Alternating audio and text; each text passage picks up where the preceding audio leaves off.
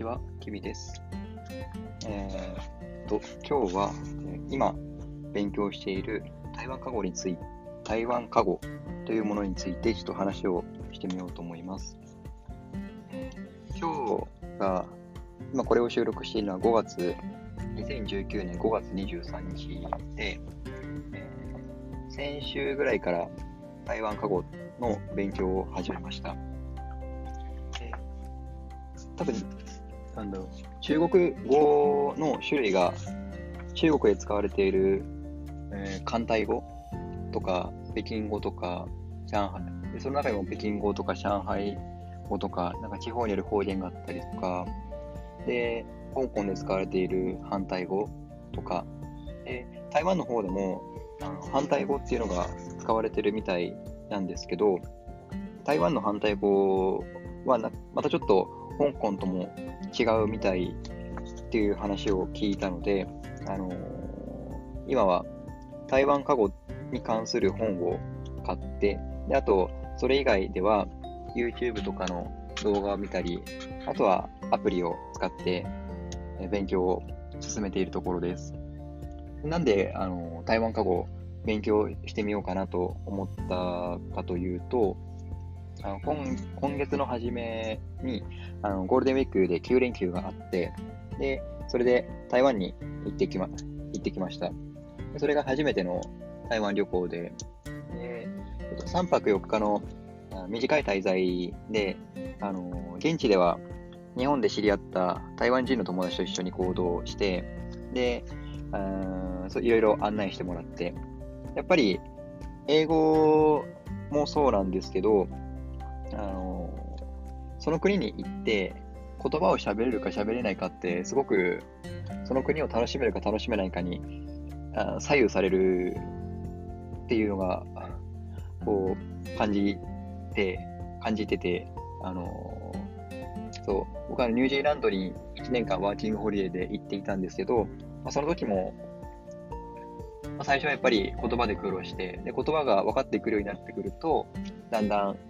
その生活を楽しめたりとか、旅行でどっかに行っても、そこで人と話ができるし、自分の言いたいことも伝えられるから、楽しく、旅行とか楽しくなってくるんですよね。なので、あの台湾過去も、あの、向こうの言葉を、現地の言葉を理解して、で自分かん自分が考えていることとかを、ちゃんと相手に伝えられるっていうことをすれば、多分もっと台湾が、台湾、また台湾に行った時にもっと楽しめるなって思ったので、あの、台湾語を勉強してます。あとは、今回その台湾人の友達と話をした時は、あの、その台湾人の友達が英語と日本語が話せるので、まあ、僕の方が それに甘えて、日本語中心で、わからないところがあれば英語で会話してっていう感じだったので、ちょっと今度は僕の方が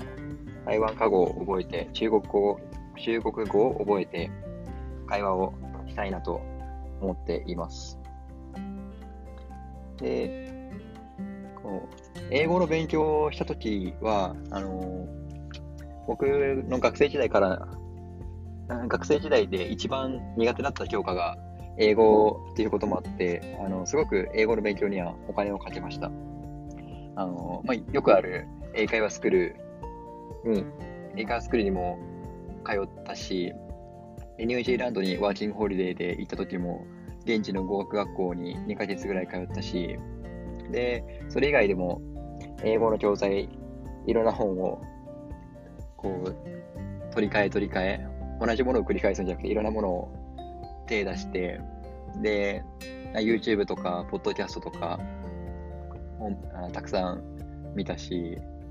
あとは、そう、オンライン英会話とかも実践したり、とにかくいろんなことをやって、で、あの、その英語の勉強の反省というか、まあ、お金をかけすぎたとかいうのもあって、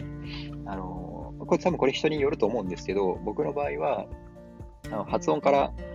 入った方が、あの、音がわかるように、あ、発音からこう入った方がいいなっていうのが、英語を勉強した、勉強してきた、勉強しての感想です。なんでかっていうと、あの、発音がわかると、あの、その音が拾えるようになるんですよね。だから、相手が何を言ってるか理解できる。で、そうすると、その相手の言い回しとかがわかるから、今度はその相手の言い回しを真似して、自分の言葉に置き換えてみるとか、その、僕はどっちかっていうと日本語でもそうなんですけど、あんまりこう自分からこう、前に出て喋るっていうタイプではなくて、どっちかっていうとこう、聞き役に接する方、接する方が多く、多くて、で、まあ、その方が自分自身も楽しいし、まあ、たまにこう、話せる、話したくなる時もあるけど、基本的には、まあ、聞き役に徹することが多いので、うん。だから、まあ、相手の言ってることが理解できるっていうことが第一かなって。で、の単語を覚えるにしても、文法を覚えるにしても、それがまず、言葉が、音が理解できないとなかなか身にならないってことが、英語を勉強して、英語を勉強してみて分かったので、なので、今、発音から入ってるところです。で、台湾語の発音台湾語が、ま、他の中国、中国語、反対語とか、あと香港の、香港で使われてる、えー、反対語ともちょっと違うのが、あの台湾ではあの中音、注目の中に音って書いて中音。あのー、これが中国中国語だとあのピンインって言って、あのローマ字、えー、日本日本でいうところのあのローマ字を振って、でそれで発音を表すっていう形をとっているんですけど、台湾でもそれはあると、あるっちゃあるんですけど、もう一個、中音っていうのが使われてて、で、それが日本でいうひらがなみたいな台湾独自の言葉です。だから、それをこう、覚えるっていうところから始めてるところです。ちょっと中途半端ですけど、ここで一旦切ります。